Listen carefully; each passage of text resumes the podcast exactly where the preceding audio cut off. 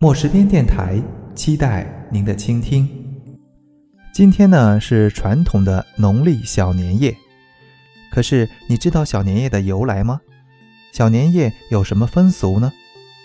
其实中国各地小年夜的日期是不一样的。年前有四个意义重大的日子：冬至、拜灶神、小年夜和大年夜。在宋代的时候呢，为了节约时间。小年夜和拜灶神，也就是祭灶，合并成了小年夜，放在腊月二十四日。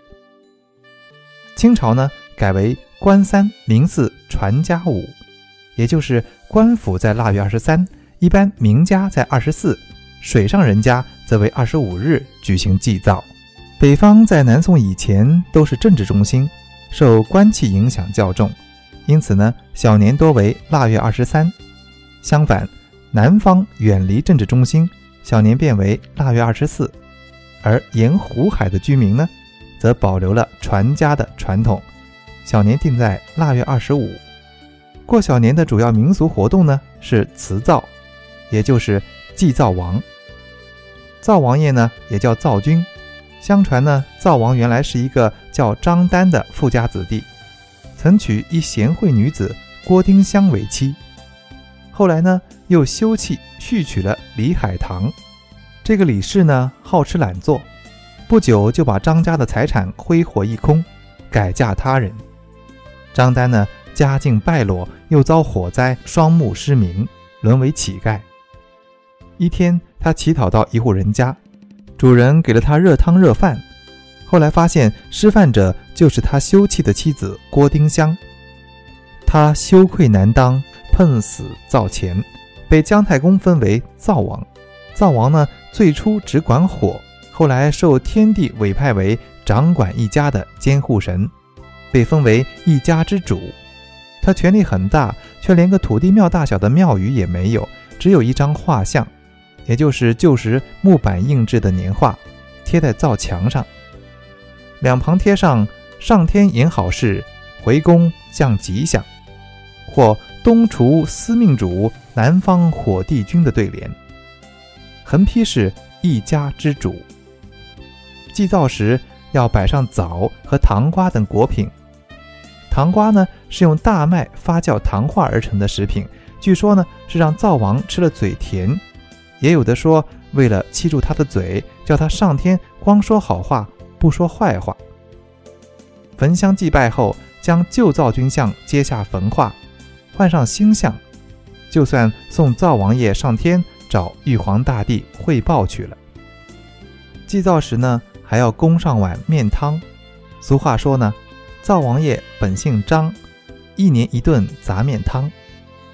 杂面汤是用白面、豆面、地瓜面混合而成，也是为了让灶王爷多说好话。灶王腊月二十三上天，初一五更回来。就算完成汇报任务，带着吉祥保佑一家过平安日子了。今天就是腊月二十三，你祭灶了吗？其实不管你有没有祭灶，我相信在浓浓的年味中，聊聊和灶王爷的故事，一定会给你带来平安吉祥。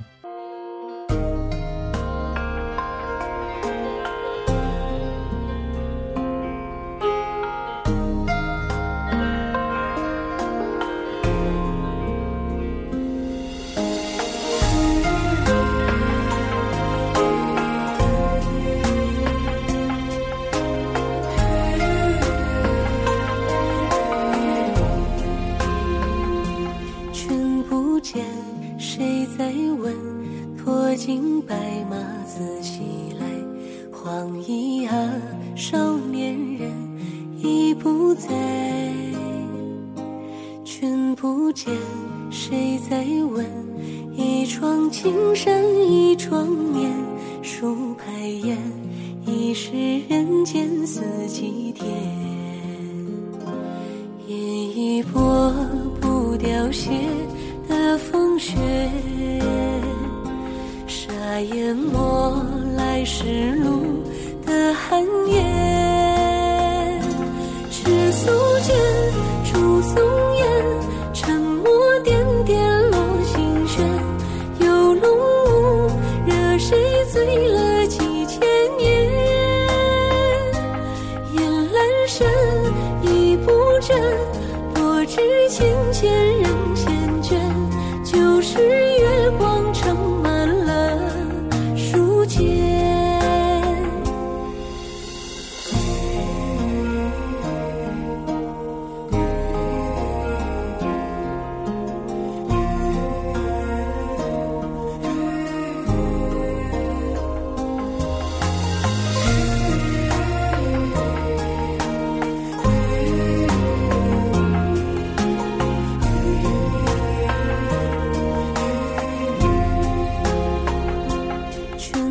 见谁在问？